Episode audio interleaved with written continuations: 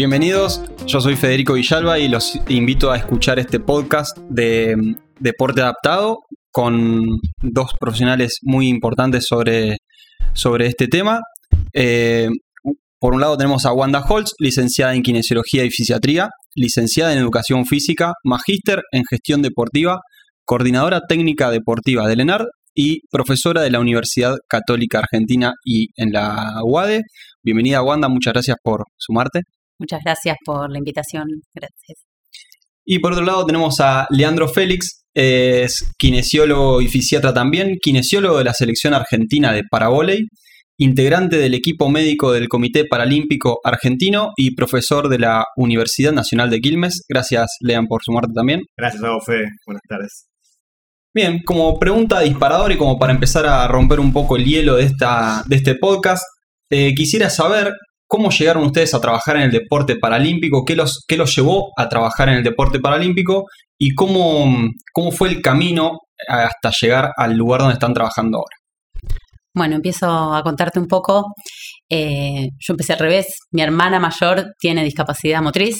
Entonces yo desde que nací en mi casa hay una persona en silla de ruedas, entonces tengo una relación directa con la discapacidad. Eh, siendo voluntaria en un torneo a los 16 años, decido estudiar educación física y luego de ser profe, trabajando mucho en pileta, eh, trabajaba un poco en rehabilitación, un poco en enseñanza a nadar y empecé a estudiar kinesiología y me especialicé primero en natación paralímpica y después, bueno, al trabajar en el ENAR comencé a trabajar con todos los deportes. Bien, y en mi caso llegué al deporte adaptado por, por la curiosidad. Habían mandado una invitación a, la cátedra de que yo tenía en kinesiología deportiva en la UBA. Habían mandado una invitación de, de paravoley. Yo había jugado al volei 10 años y no sabía cómo se jugaba la disciplina adaptada. Uno imaginaba con sillas de ruedas, con, con prótesis. Y bueno, eh, acepté a ir, se hizo ahí en Ciudad Universitaria. Y ahí conocí el deporte, conocí la realidad del deporte que recién estaba desarrollándose. Y bueno, me sumé primero como asistente, voluntario, como jugador.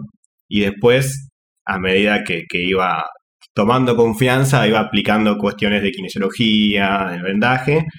Y bueno, ahí ya me, hice como más fuerte en, la Asociación de Kinesiología del Deporte, perdón, en, en el paravoley. Después conocí al equipo de Norberto Gagliardi, de todo lo que sería el Comité Paralímpico y bueno, ahí ya me empecé a relacionar con, otros deportes adaptados. ¿Eso en qué, año fue? Eh, Todavía no estabas recibido. No, sí, ya estaba recibido. Ah, fue en el 2016, tuve el primer contacto con, con el Paravoley y después recién en el 2019 tuve la experiencia con Norberto en, Lima. Bien, y ahí ya te quedaste. Y ahí ya me quedé y espero quedarme largo rato. Perfecto, entonces, eh, ya tenemos cómo ustedes llegan a, trabajar en el deporte paralímpico, entonces ahora me gustaría que me cuenten cómo, cómo se define o cómo definen ustedes a un deportista paralímpico, qué diferencias hay entre un deportista paralímpico y un deportista convencional, si la definición que tenían ustedes en su cabeza cuando empezaron a trabajar eh, con deporte paralímpico, por lo que contaste Wanda, vos ya tenías una imagen de qué es un, un deportista paralímpico, entonces ¿Cómo se define un deportista paralímpico y qué diferencias puede haber entre un deportista paralímpico y un deportista convencional? A ver, bueno, empiezo yo, después eh, continúas. Em, hay tres términos que se confunden mucho en, en, el medio, que es deporte paralímpico, deporte adaptado, deporte inclusivo, que generalmente se usan como sinónimos, pero no son sinónimos. Entonces, el deporte adaptado son las adaptaciones que se hacen en las reglas, en el reglamento, y pueden ser del el material utilizado o de las normas de, de juego o de competencia. El deporte inclusivo, que es cuando compiten personas con y sin discapacidad en la misma competencia o en un mismo equipo, y el deporte paralímpico son los deportes que están en el programa, los deportes o especialidades que están dentro del programa de los Juegos Paralímpicos. Entonces, por ejemplo, hay deportes adaptados como, eh, no sé, el fútbol para amputados, que no es un deporte paralímpico, porque no está en el programa de los Juegos. ¿Sí? ¿Se entiende esa diferencia? Lo mismo pasa con el deporte tradicional. ¿sí? Hay deportes que son olímpicos, hay deportes que son panamericanos y hay deportes como, no sé, el, uno que conocemos todos, el polo, que no está ni en los Juegos Panamericanos ni en los Juegos Olímpicos. Bien. Eso sería La diferencia, sí. Y después hagan comparación de lo que sería persona en sí, en- con discapacidad y sin discapacidad. Las diferencias están básicamente quizás en los tiempos en los que una persona empieza a competir hasta llegar a una selección a alto rendimiento. Quizás en una persona sin discapacidad, ese periodo entre que empieza el deporte, a practicar el deporte y que llega a un alto rendimiento, son varios años. Quizás en el deporte adaptado, esa brecha es mucho más corto, es más vertiginosa, la, la carrera, por así decirla. Entonces, esa falta de experiencia, quizás en el alto rendimiento, hace que se arrastren algún, no sé, algún mal hábito, alguna falta en experiencia con lesiones. Eh, pero después, a nivel entrenamiento, tienen tantas horas en la disciplina, al igual que el alto rendimiento de una persona sin discapacidad, en algunos casos más. Sí, y eso que decís vos, Lean, tiene que ver también con eh, cuán nuevo o cuán desarrollado está el deporte, por lo menos en nuestro país. Los Claro. deportes que están muy desarrollados, los tiempos para llegar al alto rendimiento son mayores. Los deportes que están en desarrollo, que son más nuevos, son menores porque hay menos población con la que competir para llegar a esa selección. Tal cual, tal perfecto. Eh, Lean, vos recién justamente hablabas de, de los, de los malos hábitos o de los hábitos por ahí no tan, no tan saludables y de las lesiones y demás. ¿Cuál es el rol que tenemos los kinesiólogos justamente en este, en este periplo que es tratar de evitar las, las lesiones en este tipo de pacientes? ¿Y cómo vos podrías eh, definir con, con pocas palabras cuál es el rol que vos tenés dentro de tu deporte? Bien, primero es genial que hayas dicho la palabra pacientes. Cuando uno habla de una persona con, con discapacidad, tenemos tanto el, el chip kinésico que a nosotros también nos pasa, decir Sí. paciente cuando estás hablando de atletas. Claro. ¿Viste? Es una cuestión que tenemos muy, muy naturalizada que está bueno no- notarlo, ¿viste? Eh, el rol del kinesiólogo dentro del deporte adaptado se divide en, en varias facetas. Uno lo que es la atención al deportista y otro en lo que sería la asistencia, quizás en la discapacidad, y después en, en lo que sería la clasificación funcional.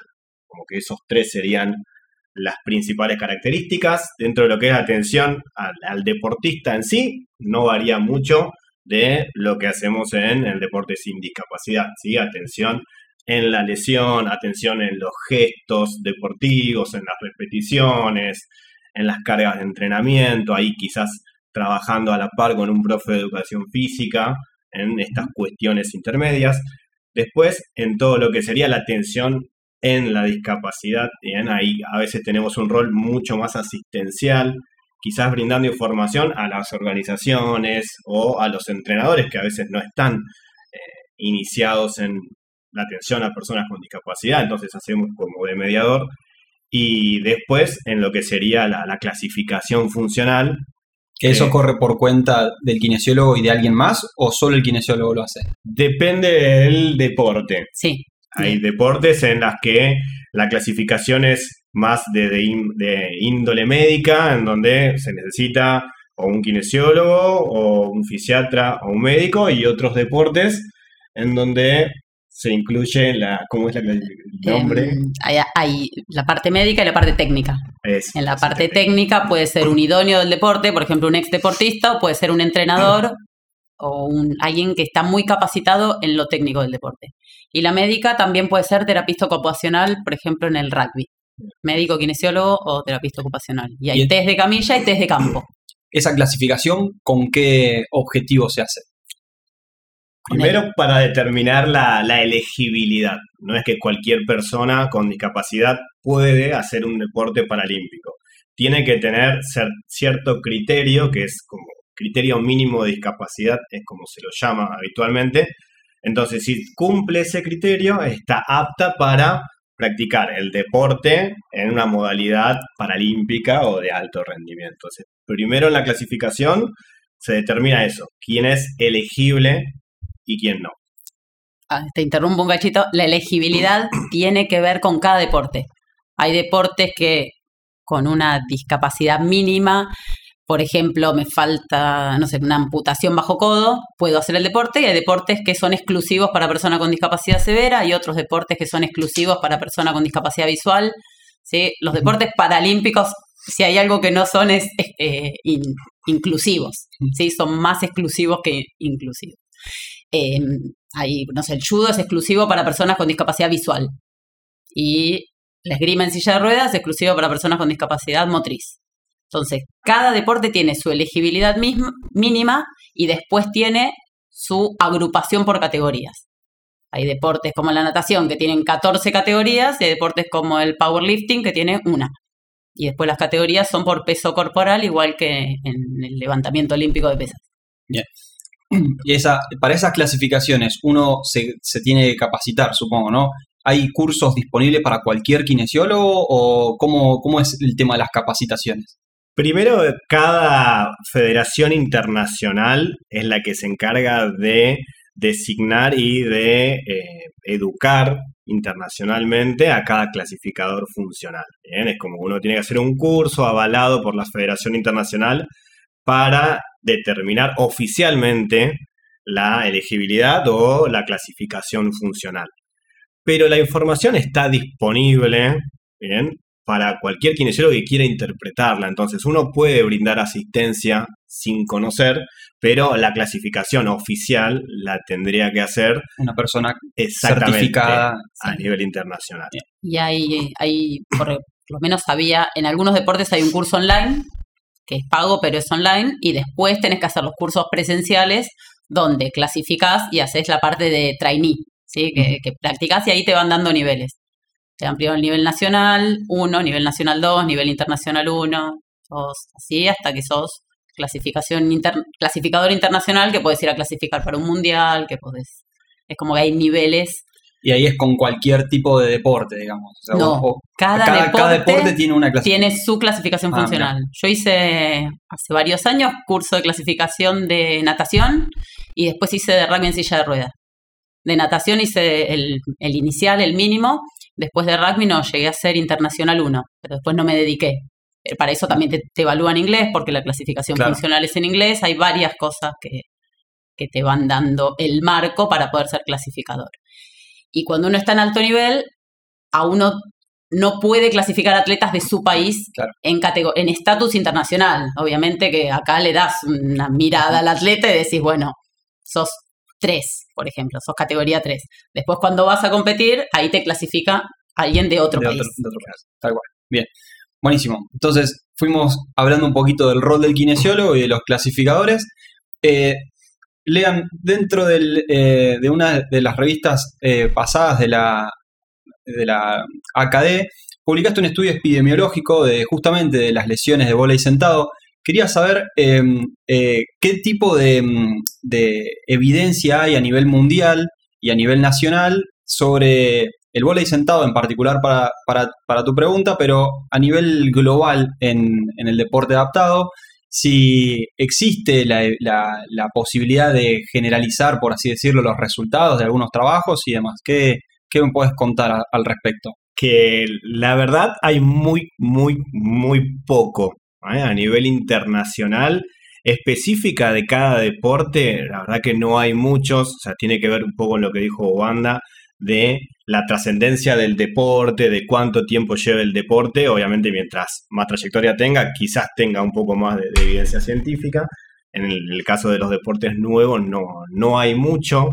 Donde mayormente se informa cuáles son las lesiones más comunes o las que más se ven, son posterior quizás a un juego olímpico, en donde se lleva un registro de los tipos de lesiones que se dan en la práctica deportiva, de ese evento particular. Entonces ahí es donde se tiene una visión quizás un poco más general de cada deporte. Ahora a nivel específico no hay mucho, de hecho el, que hicimos nosotros con, con la KD fue el primero que se hizo en Argentina de y sentado. Con los, está bien, es un deporte nuevo, habrá empezado en el 96 acá en la Argentina. Entonces, no tiene quizás tanto desarrollo, fue el primero que se hizo, pero hay algunos que se están haciendo, en el caso de, la natación, con, con, Pablo se están haciendo también algunos trabajos, pero es algo que, que es un terreno muy virgen para, para iniciar cualquier tipo de investigación, y aparte la predisposición de los atletas y de las distintas federaciones, está como para hacer. Y dentro, dentro de, esos, de esos problemas que, o, no, o barreras, por así decirlo, para, para este tipo de, situaciones, de investigaciones y demás, también puede ser que es porque haya muy, pocos kinesiólogos en el ámbito paralímpico, especializados también en el ámbito paralímpico, ¿o no? Eh, yo lo que creo es que eh, se asocia mucho a todo lo que tiene que ver con el deporte para personas con discapacidad a cuestiones asistenciales o a cuestiones recreativas y no, no se termina de, Al alto rendimiento. claro, de visibilizar al deporte paralímpico como alto rendimiento.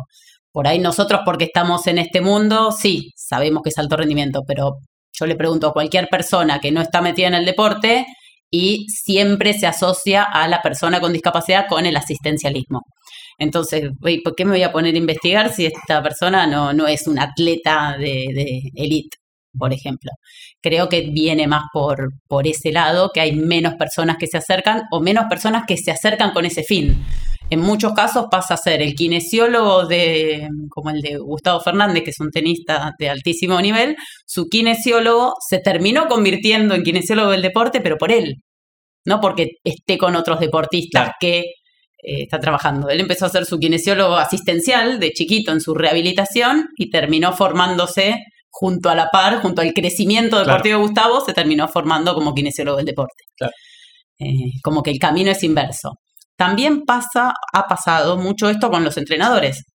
Los entrenadores formadores terminan viendo un atleta que va evolucionando mucho, terminan aprendiendo más de lo que tiene que ver del alto rendimiento. Y en realidad, en el mundo deportivo hay entrenadores que están más capacitados en la formación de los deportistas y otros en el alto rendimiento. Ahora ya esa parte va evolucionando más para ese lado, pero creo que la parte de las ciencias todavía está ahí en progresión. ¿Y, esta, ¿Y esta situación es igual eh, en otras partes del mundo o, en, o por lo menos en Latinoamérica o es solamente una cuestión de, de nuestro país? Eh, En Latinoamérica tenemos a Brasil, que es como si no fuera Latinoamérica, Sí, porque están en, un- en otro nivel completamente distinto, especialmente en el deporte paralímpico. Y después el resto está muy parecido a nosotros, o incluso en muchos casos más retrasado. Eh, pero eh, la otra vez hablé con una edición de un journal que estuve ahí colaborando con, con la revisión de, de un paper y me contaba la, la directora de un journal de Estados Unidos, me contaba la directora que ellos recibieron, no sé, ocho a lo largo de toda su historia y creo que eran siete de Brasil. Como que en Brasil sí Claro. hay mucha investigación, eh, no me acuerdo bien en qué año, pero creo que en el 2012 fui a un, ellos tienen la Academia Paralímpica, fui a un congreso de la Academia Paralímpica y había más de 100 pósters exclusivamente de eh, deporte paralímpico. Mira, Es, es, es, es abismal la diferencia. De todas formas, eh, tam- eso eh, que Brasil se destaque en ese ámbito también es eh, en otras ciencias, ¿no? En- o en otras áreas de la kinesiología también pasa lo mismo que eh, tenemos a Brasil como, como nuestro espejo, por así decirlo, que queremos Sí. eh, ir para ese lado, pero es, cierto que están como muy avanzados en, en la parte de investigación. Sí. Y había muchos que eran de profes, porque allá el profesorado es universitario. Entonces los profesores de educación física investigan, que acá no es muy Claro. común, porque el profesorado es un terciario. tal cual. Y, Tal cual. y aparte Brasil tuvo mucho el impulso de los Juegos Paralímpicos que se hicieron, en donde a partir de ahí, por ejemplo, en el caso del, del vóley sentado, que tengo contacto con el kinesiólogo de allá, es que me decía que a partir de los Juegos Paralímpicos se abrió mucho más el espacio, se sumaron mucho más profesionales y se pudieron plantear cuestiones más específicas. Acá en el caso nuestro, eh, al ser poco y no estar tan, digamos, difundido el deporte de por sí, muchos kinesiólogos quizás no se acercan, pero por esta cuestión de que tampoco se conoce el deporte. O sea, a medida que calculo yo, supongo que si el deporte se va a conocer, quizás más kinesiólogos van a interesarse, a decir, che, mira, mira, este gesto biomecánico quizás se pueda ver y se empiezan a sumar, pero es en base a conocer el, dar a difundir el deporte. Y ahí justo me das como el pie para la, la- la siguiente eh, pregunta que tenía para hacerte, que tiene que ver con eh, cómo es la relación de las personas con discapacidad y su atracción para hacer un deporte. Si tienen realmente la información de que existe todo este mundo o si no, y si nosotros como kinesiólogos eh, podemos de alguna manera informar justamente a las personas que tenemos eh, cercanas, que podemos llegar a tener con, conocidos con, discapacidad, para poder atraerlos al deporte adaptado. La verdad es que la, información que está está muy escondida quizás para una persona que está adquiriendo su discapacidad. No es algo que se vea todos los días, es algo que se tiene que alcanzar por algún intermediario, no está simplemente a la vista. Por lo general, por las estadísticas que, manejo yo en el deporte adaptado, una persona con discapacidad llega al deporte gracias a otra persona con discapacidad. Y obviamente hay quizás algunas cuestiones que las redes sociales o algún evento que se comparte alcanza, pero hoy en día la mayor cantidad de personas que se acercan al deporte adaptado, por lo menos en el volei sentado, es por recomendación de otra persona con discapacidad. Como esa cuestión social o que genera una identidad es mucho más fuerte que cualquier otra herramienta hoy en día. Por eso eh, es importante como nosotros, como, como kinesiólogos o cualquier profesional de la salud, manejar la información para difundirla. pasó inmediatamente hoy, tengo en la clínica una chica de 23 años que tuvieron que hacerle una amputación trastibial por una cuestión oncológica hace dos semanas. Yo la fui a ver hoy y justo nos pusimos a hablar un poco, hablando en sí de la amputación, salió el tema del deporte adaptado, cómo hablarle. Y a ver, yo soy consciente de que a dos semanas de una amputación no va a empezar a practicar deporte. Pero ya por lo menos en la cabeza sabe que tiene la posibilidad. Existe. Claro, a futuro le llegará la oportunidad de querer practicarlo o no, como cualquier persona que tiene sus tiempos. Pero ya que tenga a su disposición la información, abre una puerta. Que después ella la quiera cruzar o no es otra cosa. Pero por eso manejar y saber que existe esta posibilidad del deporte como cualquier actividad para una persona con discapacidad es algo que, tenemos que manejar, creo. Sí, eso más por ahí también en la discapacidad adquirida y en la discapacidad congénita. Eh, uno de los grandes semilleros son los Juegos Evita, ¿sí? que son los Juegos Nacionales que no están todos los deportes, eh, pero está en crecimiento, está en evolución. Hay, hay algunas provincias que todavía no saben cuál es la elegibilidad o la discapacidad mínima en cada deporte y a veces se genera un poco de, ruido. Llegan a los juegos chicos que por ahí no podían hacer ese deporte por su funcionalidad, pero me parece que es una gran entrada y un gran acercamiento. Y a los kines yo les diría que deriven, que manden a los pacientes, ya sea eh, los que no trabajen en deporte, ¿sí? los pacientes que trabajen en asistencial, que los deriven a hacer, hacer deporte como hacemos cualquiera de nosotros. Porque muchas veces pasa o que los padres no saben, si son chiquitos, o que eh, un niño con discapacidad hace terapia, terapia, terapia, terapia, terapia, y después no le queda tiempo para jugar o para ir al club, o en el club, no, y no, no hay propuestas para. Entonces, si uno da la información de que esa familia pueda acercarse o pueda eh, buscar, bueno, sé que hay básquet en silla de rueda, bueno, por lo menos la madre va, la madre, el padre o, quien esté a cargo de ese niño va a buscar y va a ver la posibilidad de presentarle el deporte, pero, pero sería bueno que ayudemos que esos niños hagan iniciación deportiva. Perfecto.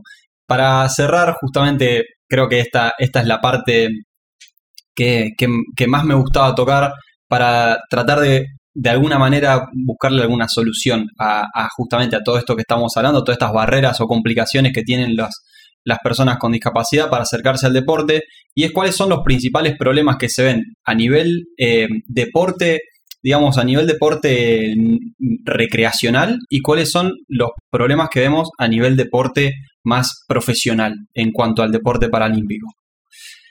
Primero te podría decir que la, primera barrera es esto que estamos hablando ahora de la desinformación. ¿sí? Porque si uno no conoce las posibilidades no lo va a poder desarrollar nunca. Entonces la primera barrera es esto de la desinformación y que se supera mediante la eh, replicación de la información. Para nosotros, con este momento de Parabola Argentina, cualquier repost de alguna cuestión en Instagram es importantísimo. Nosotros no estamos pudiendo pasar hoy en día los 3.000 seguidores y estamos haciendo una fuerza bárbara como para que no te, no garantizo que este podcast te duplique, pero vamos a intentar. volar. Pero a lo que voy es eso. Fíjate que algo como tan básico como eso, que cuando una persona te, te repostea una historia, para nosotros es wow, tenemos tres seguidores nuevos. Y eso después se replica. Entonces, creo que la primera barrera es eso. Después la segunda barrera, que es la, la barrera quizás arquitectónica, porque en algunos deportes adaptados requieren un espacio específico y que no muchas veces se tiene la adaptación para la persona con discapacidad. Entonces, a veces no es fácil decir, bueno, armo una cancha de vóley en este gimnasio. ¿Por qué? Porque está en el tercer piso por escalera. Entonces, capaz que está la predisposición y no está la estructura. ¿Sí? Yo hablo en este caso como deporte adaptado de- de- del parabole, pero cualquier deporte adaptado siempre puede haber una Sí, o no hay vestuarios. O no hay vestuarios donde entre la silla de rueda en el caso de, de lo arquitectónico. Totalmente, o una silla de rueda que no te entra en el baño para que una persona pueda realizarse su cateterismo, por ejemplo. Entonces, limitas la participación de esa persona que está interesada, que conoció el deporte, pero quizás no se puede desarrollar. Entonces, esa cuestión es algo que, bueno, hay que trabajar en, en general. Ahora lo estamos enfocando al deporte, pero bueno, esa sería como la segunda Sí, barrera. porque esa barrera no es solamente de una persona que quiere hacer deporte, sino de alguien que simplemente quiere ir a ver un evento deportivo y no puede hacerlo o, o- o se limita el tiempo de estadía en ese lugar. Claro, entonces eh, todas esas, esas dos barreras son las, las primeras, ¿no? Después, obviamente, los materiales y después la propia personalidad de la persona, de, de como cualquier persona, de querer levantarse, de querer ir, de querer entrenar, de volver tarde, de- del sacrificio en el deportista, también es personal. Sí, sí, sí. Y a veces pasa en algunos deportes que por ahí no necesitas un equipo, como en el paravoley, no sé, natación. Sí, una persona. Deporte individual. Un deporte individual. Una persona con discapacidad, si la discapacidad es leve, puede entrenar con un equipo. Sí, de hecho, hay varios que están en la selección paralímpica que entrenan en clubes.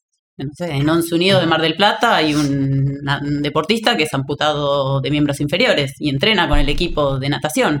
Y ahí también depende de que el profe o el entrenador se anime.